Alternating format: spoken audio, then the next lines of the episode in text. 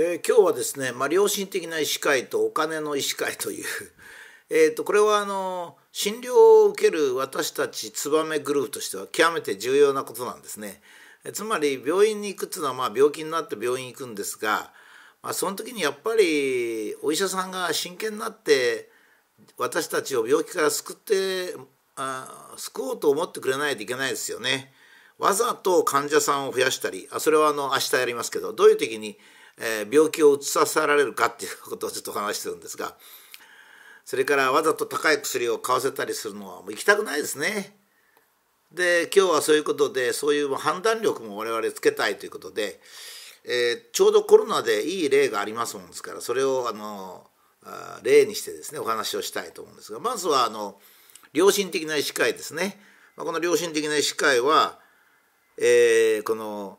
今日今年の2月13日2020年2月13日に東京都医師会感染症危機管理対策協議会という、長い名前の、えー、がでまあ東京都医師会ですね東京都医師会が新型コロナウイルス感染症に関する都民の皆様へのお願いっていうのをこれ、えー、ちょうど A4 で1枚ぐらいでですね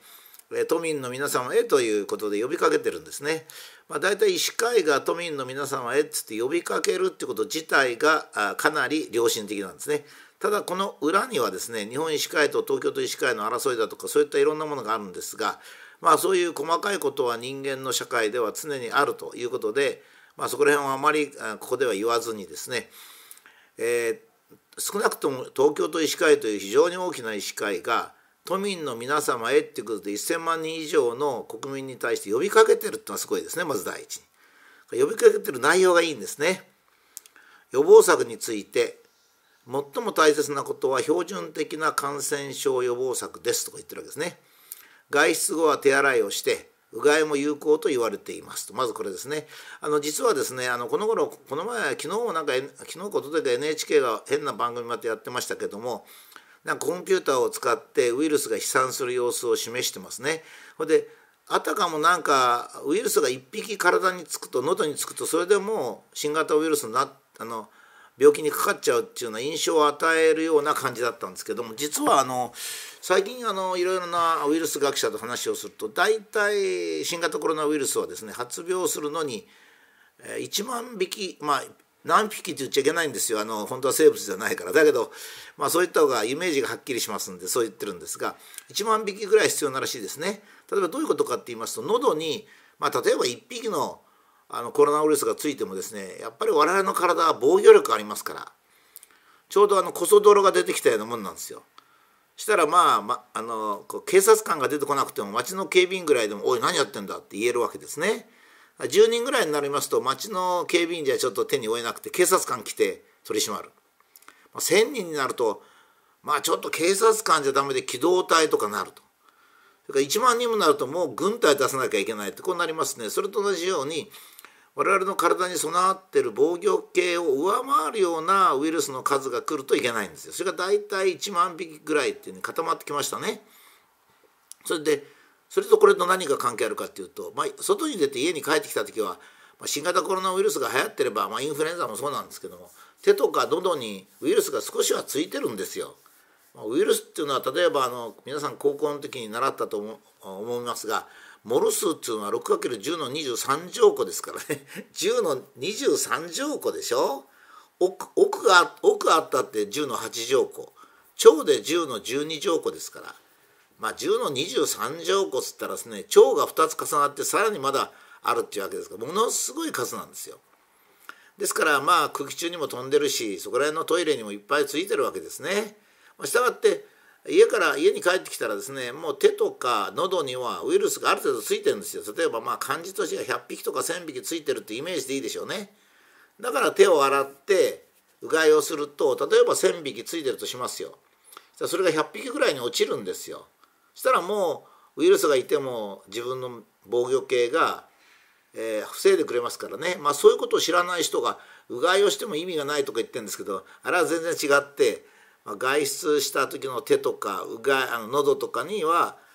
何匹かついてると。それを減らすことができるってことですね。これも注意してると。それから咳やくしゃみをしてる方はマスクの着用と。他者への感染予防が目的です。かっこ。健康で症状のない人のマスク着用の有効性は高くないと言われてます。まあ今東京で外出ますとねほとんど100%マスクしてますよ。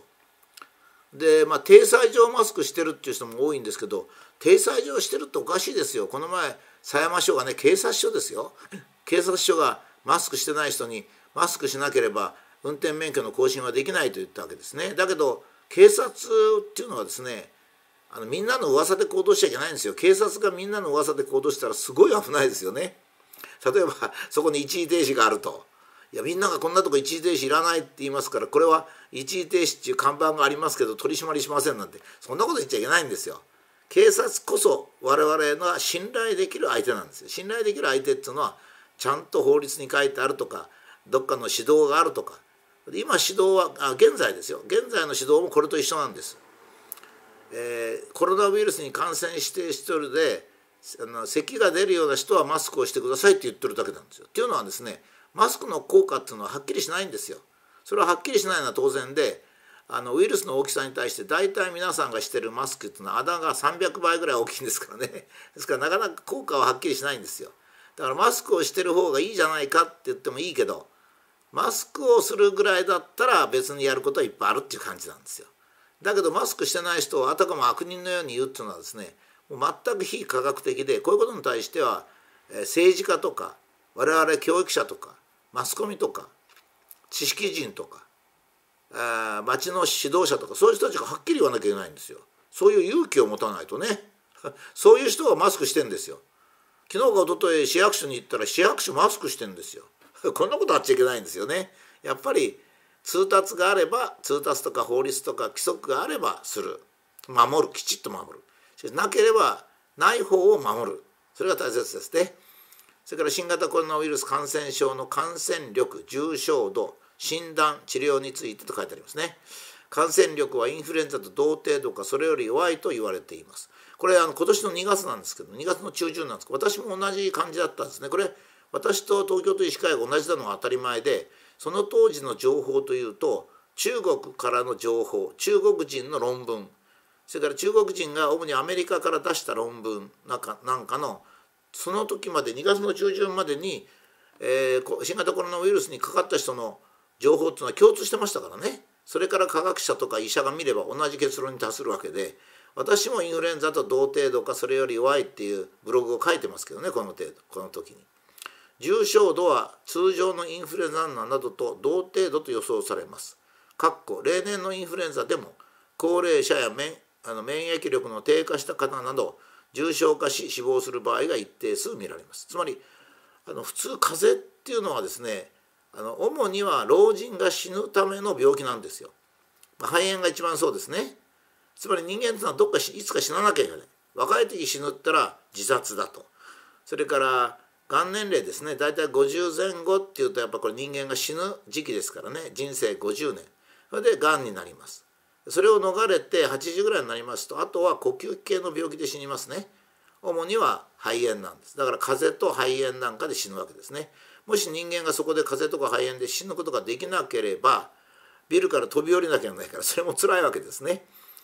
えー、私が計算しますと8月に統計が出てきて計算しますとコロナで亡くなった人の平均年齢は普通に死亡する人の平均年齢とほぼ同じと言っていいです。ちょっと長めかなと思いますけどもほぼ同じですね。つまり今度の新型コロナウイルスの感染症が、えー、高齢者が重症化したり死んだりするのは嘘です。はっきりと言えばですね。それはデータに基づいてないんですね、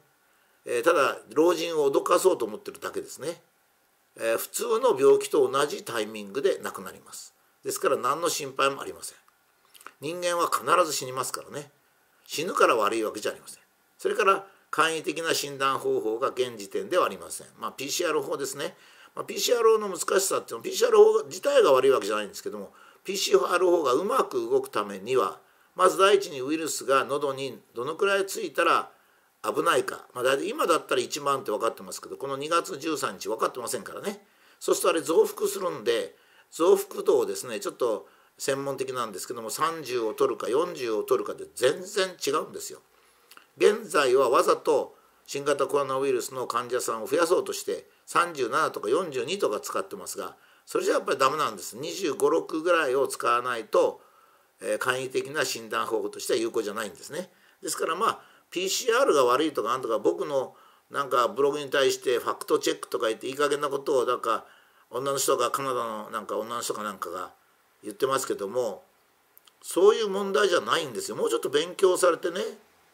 少なくともファクトチェックなんていう限りは少しは勉強して やってほしいなというふうに思いますね。まあ、いずれにしてもこの医師会も、えー、良心的な医師会もいるということですね。これが良心的じゃない医師会お金の医師会になるとどういうことを言うようになるか